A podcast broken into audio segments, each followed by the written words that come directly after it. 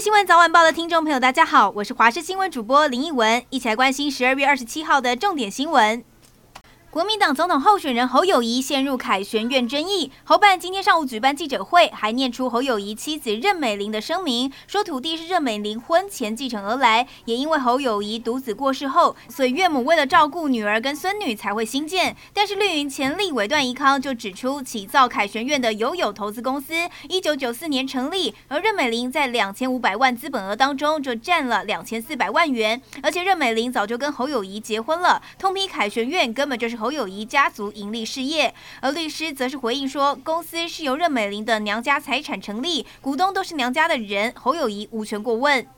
而民进党总统候选人赖清德万里老家也遭到新北市府认定是违建，但是民进党发言人卓冠廷指出，依照新北市公务局给的坐标输入到地图之内，坐标会随着时间位置不断移动，批评市府别为了选举护航侯友谊，而新北市府则是回击所有的资料都是来自内政部等中央部会，反酸卓冠廷是不是质疑中央的航照图资？另外蓝委也翻出过去赖清德立委时期的财产申报，有登记土地却没有登记万里老家的建物。而对此，民进党回击说，蓝营不断忽视证据，只为了选举才操作。新竹市长高虹安涉及诬告罪以及贪污两罪，台北地方法院把今天排成了高虹安日，分别在上下午分庭审理。旅美教授翁达瑞还举朱立伦论文为例，呛高虹安不能新瓶装旧酒，而高虹安则是再次的强调说论文没有抄袭，不懂翁达瑞是在纠结什么。不过还有新竹市议员爆料，现场旁听的名单很长，甚至有不少是新竹公测会的成员，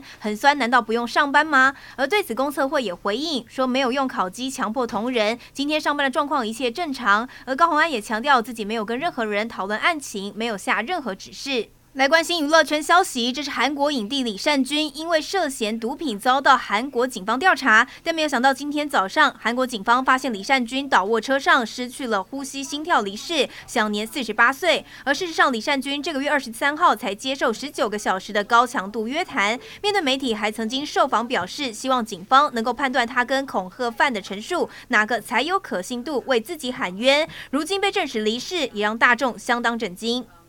在关心是耶诞节当天，新北市某间高中的国中部发生流血冲突，国三男同学的胸口、颈部严重受伤，而经过医院抢救两天，昨天晚间宣告伤重不治。对此，校方悲痛证实，强调会全力协助家属处理后事，也会对学生进行心理辅导。而网络上更爆出，当下不只有男同学受伤，还有女学生因为挡刀被波及，但是警校证实当场只有一个人送医。只是校园发生流血案件，也引发各界关注学校的安全，就有老师私底下透露，现在要搜书包，恐怕会涉及刑法的强制罪。现在根本没办法这么做，只能道德劝说，要求孩子们不要带违禁品上学。